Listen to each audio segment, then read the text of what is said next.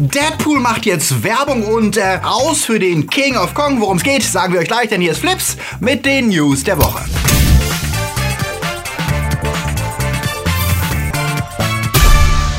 Die Themen der Woche. Borat wird Spion, Erfolgsproduzent am Ende, die Simpsons kontrovers, Absage für Batman, Preise für Games, welche Figur wird in Infinity War versteckt gehalten. Und großes Pixar Coco Gewinnspiel. Flips wird im April unterstützt von unseren Flips Guardians Daniel Schuh, Dominik Richter, Tuba Zwankup, der Dwarslöper, der Recke vom Well, Orno Dreipolz, Anja Scholz, Akoya, JFK Faker, T-Unity Luca Kamens, Sepp Kerschbaumer, Marc-André Schreiber, Katja Uzumaki, Sebastian Schneider, Dennis Heide und Silko Pillasch. Und hier sind unsere Junior Guardians, bei denen wir uns ebenfalls herzlich bedanken für ihren Support. Warner sagt Goodbye und zwar zum einstigen Blockbuster-Liebling Brad Ratner, wie die Los Angeles Times berichtet.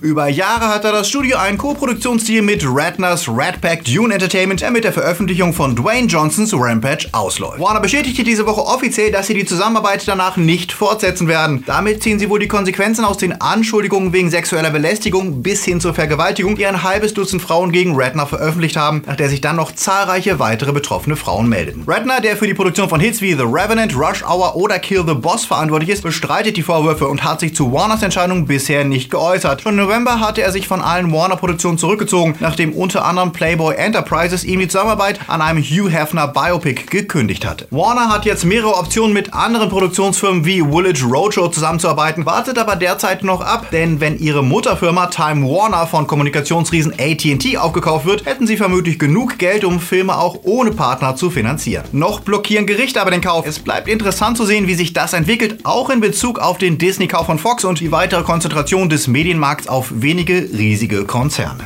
Reshoot Shoots. Das ist ja das magische Wort, ohne das kein Film heute mehr auskommt. Nachdrehs. Und die werden immer öfter, immer dramatischer. Wurden früher oft Kleinigkeiten hinzugefügt oder Szenen für ein besseres Verständnis ergänzt, bedeuten Nachdrehs heute oft, dass der Film grundlegend verändert wird. Nach dem Bohai um den letzten Han Solo-Film erwischte es jetzt auch The Predator, das von Fans gespannt erwartete Sequel zum Predator-Franchise, bei dem der legendäre Drehbuchautor und Regisseur Shane Black Regie führt. Black war unter anderem für die Bücher zur Lethal Weapon-Filmreihe Last Action Hero, Tödliche Weihnachten oder Kiss Kiss Bang Bang verantwortlich, bei dem er genau wie bei Iron Man 3 auch Regie führte. Und natürlich schrieb er auch den Original Predator, weswegen es verwundert, dass wir jetzt durch ein Cinema Blend Interview mit Keegan Michael Key erfuhren, dass durch Nachdrehs der komplette dritte Akt des Films neu gedreht und verändert wurde. Zunächst hieß es von Seiten der Produzenten, es würden nur ein paar kleinere Szenen nachgedreht und die waren dann aber wohl doch bedeutender als erwartet. Key sieht das Ganze aber positiv. Er lobt die Zusammenarbeit mit Shane Black und betont, dass dieser weiterhin einer der besten Autoren Hollywood sei. Lange genug im Geschäft ist Black auf jeden Fall und wir hoffen mal, dass er wirklich nur mit Profiblick das verändert, was beim ersten Mal nicht funktioniert hat. Denn eigentlich wäre es ja schon verdammt cool, wieder mal einen richtig guten Predator-Film zu sehen. Ob das klappt, wissen wir im September dieses Jahres, wenn The Predator anläuft. Es geht weiter. Be beziehungsweise es geht weiter. Nach dem Mega-Erfolg des ersten Teils der Stephen King-Verfilmung ist jetzt Eile geboten mit dem Dreh der Fortsetzung, ehe die Kinderdarsteller, die ja auch im zweiten Teil auftreten sollen, zu alt werden. Im Juli soll deswegen mit dem Dreh begonnen werden und der Hollywood Reporter berichtet, dass es schon heiße Kandidaten für die erwachsenen Darsteller geben soll. James McAvoy ist im Gespräch für Bill Danbro alias Stotterbill, während Bill Hader als Richie Torsier in Frage kommt. Jessica Chastain wird auf jeden Fall die erwachsene Beverly Marr spielen. Keine schlechte Besetzung, wenn es denn klappt. Die Kids und Pennywise-Darsteller Bill Skarsgård bleiben wie gehabt und auch hinter der Kamera bleibt wohl alles beim Alten. Regisseur Andy Muschietti wird auch den zweiten Teil inszenieren, der mit etwas Glück dann schon im kommenden Jahr im September in die Kinos kommt. Freut ihr euch drauf? Wollt ihr es wiedersehen? Sagt es uns in den Kommentaren. Sellout! Wer wäre besser geeignet, fiese Tiefkühlsnacks zu bewerben,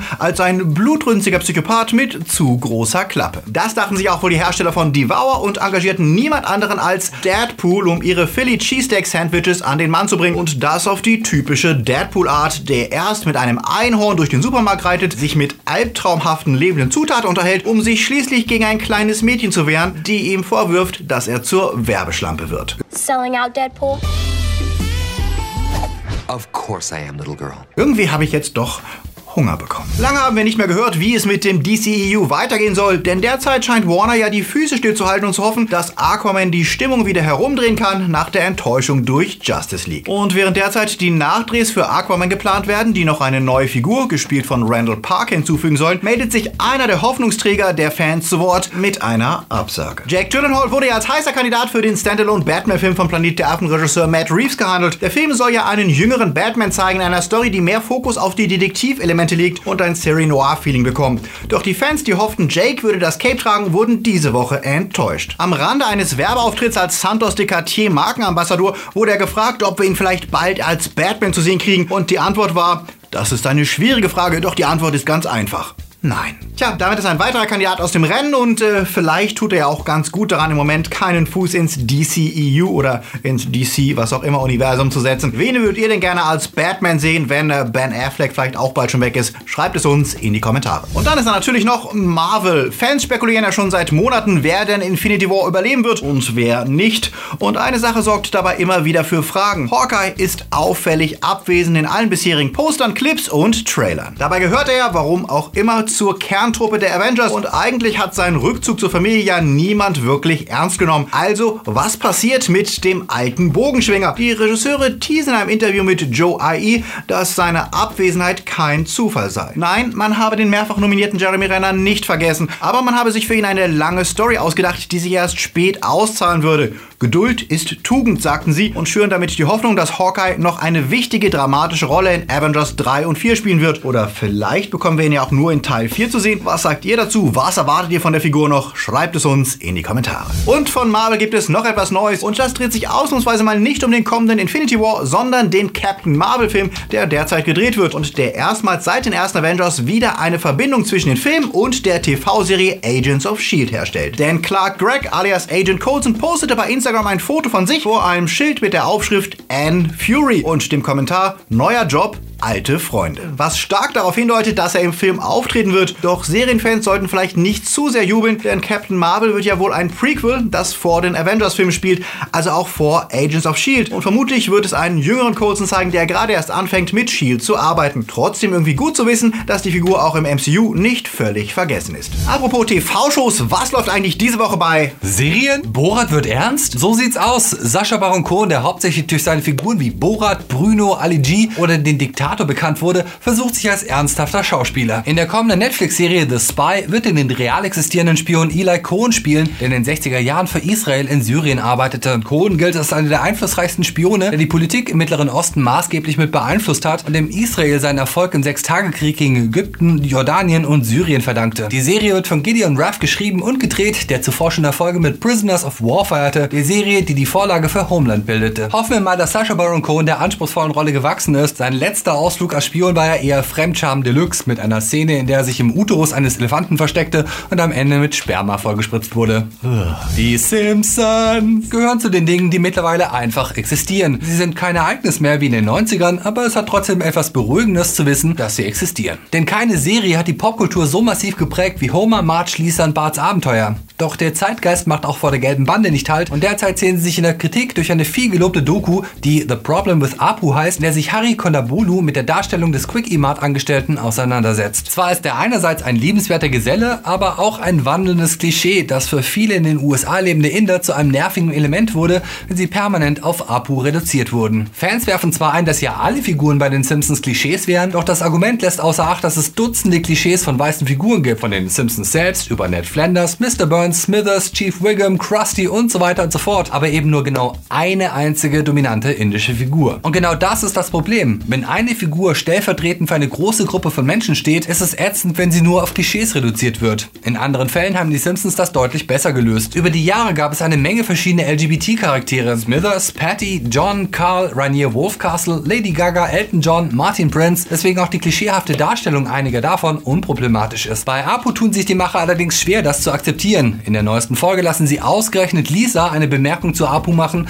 die im Endeffekt klingt wie all jene, die sich immer darüber beklagen, dass sich die Zeiten geändert haben und heutzutage stereotype Darstellungen weniger ignoriert werden als Anfang der 90er. Der Autor der Doku, der selbst Fan der Simpsons ist, zeigte sich auf Twitter enttäuscht, vor allem auch deswegen, weil ausgerechnet Lisa die Bemerkung gemacht hat, die Figur, die sich ansonsten immer für Fortschritt, Respekt und Akzeptanz einsetzt und als das moralische Gewissen der Simpsons gilt. Dass sie jetzt mit Backlash für diese Form der Reaktion bestraft werden, liegt natürlich auch daran, dass die Simpsons früher einmal sehr gut darin waren, Dinge differenziert darzustellen und satirisch oftmals brillante Analysen boten. Und von derart talentierten Autoren erwarten die Zuschauer einfach mehr als eine ratlose, wir wissen es doch auch nicht Szene. Was meint ihr dazu? Wie lässt sich das Problem mit Apu lösen? Schreibt das in die Kommentare. Eigentlich ist die Award-Season ja vorbei. Die Golden Globes, die Oscars sind vergeben, doch letzte Woche fand noch eine Preisverleihung statt, die der Erwähnung wert ist. Die Glad Media Awards würdigen seit fast 30 Jahren die positive Darstellung von LGBT-Charakteren im Fernsehen und anderen Medien. Nominiert waren unter anderem Hitshows wie The Handmaid's Tale, Star Trek Discovery, Sense8 oder Shadowhunters. Gewonnen hat im Bereich Dramaserie die NBC-Show This Is Us. Bei Comedy-Serien schlug Brooklyn Nine-Nine harte Konkurrenz wie Modern Family und Crazy Ex-Girlfriend. Und ebenfalls erwähnenswert, beste Kinder- und Familienserie ging an die Disney-Show Andy Mac, die erstmals eine offen schwule Figur einführte. Gerade für Disney immer noch ein großer Schritt. Interessant für Comic-Fans, der Comic Black Panther World of Wakanda wurde ebenfalls ausgezeichnet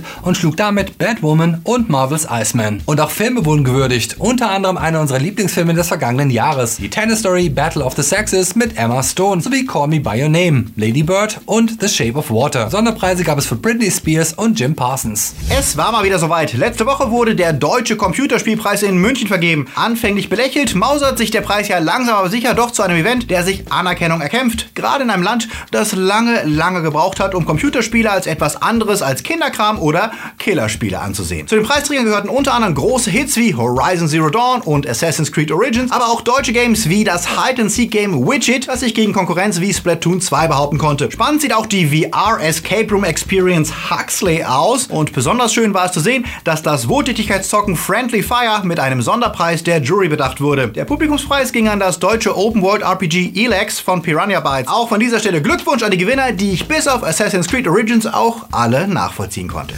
Bam, das war's. Für Gamer galten Highscores jahrelang als der heilige Gral und wer die geniale Doku The King of Kong kennt, weiß, wie verbissen um diese Rekorde gekämpft wurde. Der Kampf Billy Mitchells gegen Steve Weeby um die höchste Punktzahl in Donkey Kong ist legendär und kontrovers, denn immer wieder wurde dem Rekordhalter Mitchell vorgeworfen, er habe seine Siege erschummelt und mit manipulierten Emulatoren erkämpft. Mitchell war jahrelang Ranghöchster in der Twin Galaxies Punkteliste, also der offiziellen Gamer World Class, mit seinen 1.062.800 Punkten. Nach langen Überprüfungen kam die selbst nicht unkontroversen Betreiber von Twin Galaxies jetzt wohl zu dem Schluss, Mitchell hat geschummelt und statt an einem Automaten an einem Emulator gespielt, was ausdrücklich verboten ist. Pikanterweise war der einzige Zeuge für Mitchells angeblichen Rekord ein Twin Galaxies Mitarbeiter, der ebenfalls beim Schummeln ertappt wurde. Als Resultat wurde, wie Kotaku berichtet, alle von Mitchells Rekorden gelöscht und ihm verboten, jemals wieder im Wettbewerb anzutreten. Das Guinness Buch der Rekorde wurde ebenfalls informiert und es ist wahrscheinlich, dass auch sie den Rekord entfernen werden. Für den ewigen Gegner von Mitchell, Steve Weeby,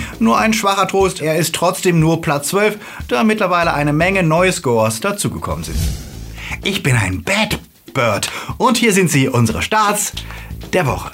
Greta Gerwigs mehrfach Oscar-nominiertes Drama Lady Bird erzählt die Story der 17-jährigen Christine, die es nicht abwarten kann, aus der Beengtheit ihrer Familie und Schule zu entfliehen. Fantastisch besetzt mit Source Ronan, Laurie Metcalf und Call Me By Your Name Star Timothy Chalamet begeistert der sympathische Film auch die Kritiker, die geben im Schnitt satte 8,5 Punkte für Lady Bird. Ghost Stories ist ein Lichtblick im Horror-Episodenfilm-Genre. Andy Nyman spielt einen Professor, der sich darauf spezialisiert hat, übersinnliche Phänomene zu entlarven. Doch drei ganz besondere Fälle fordern seinen Glauben besonders heraus. Das ist originell und creepy und stellenweise schwarzhumorig und konnte die Kritiker überzeugen. Die geben im Schnitt 7,5 Punkte für Ghost Stories.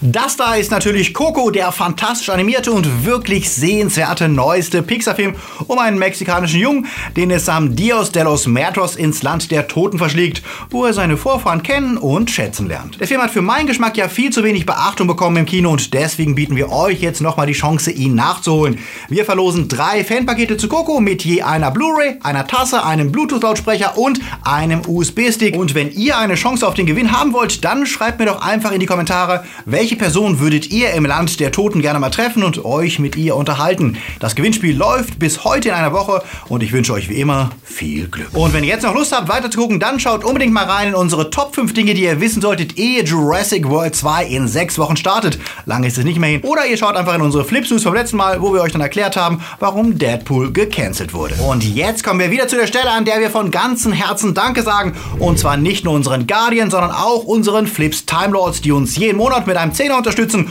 und damit euch und uns helfen, dass wir Flips weitermachen können. Das geht natürlich auch für alle unsere Patronus und Padawans. Ganz lieben Dank auch an euch. Genau, und wenn du zum Flipsy werden magst und mithelfen möchtest, dass wir noch lange weitermachen können, dann schau jetzt auf unsere Patreon oder Steady vorbei. Da findest du alle Goodies, die ihr bekommt, wenn ihr uns regelmäßig unterstützt. Noch sind wir nicht am Ziel, aber es rückt näher mit jedem Flipsy, der mitmacht. Und damit wünschen wir euch einen geilen Sonntag. Geht raus, wenn das Wetter schön ist, genießt die Sonne und bis zur nächsten Woche. Läuft.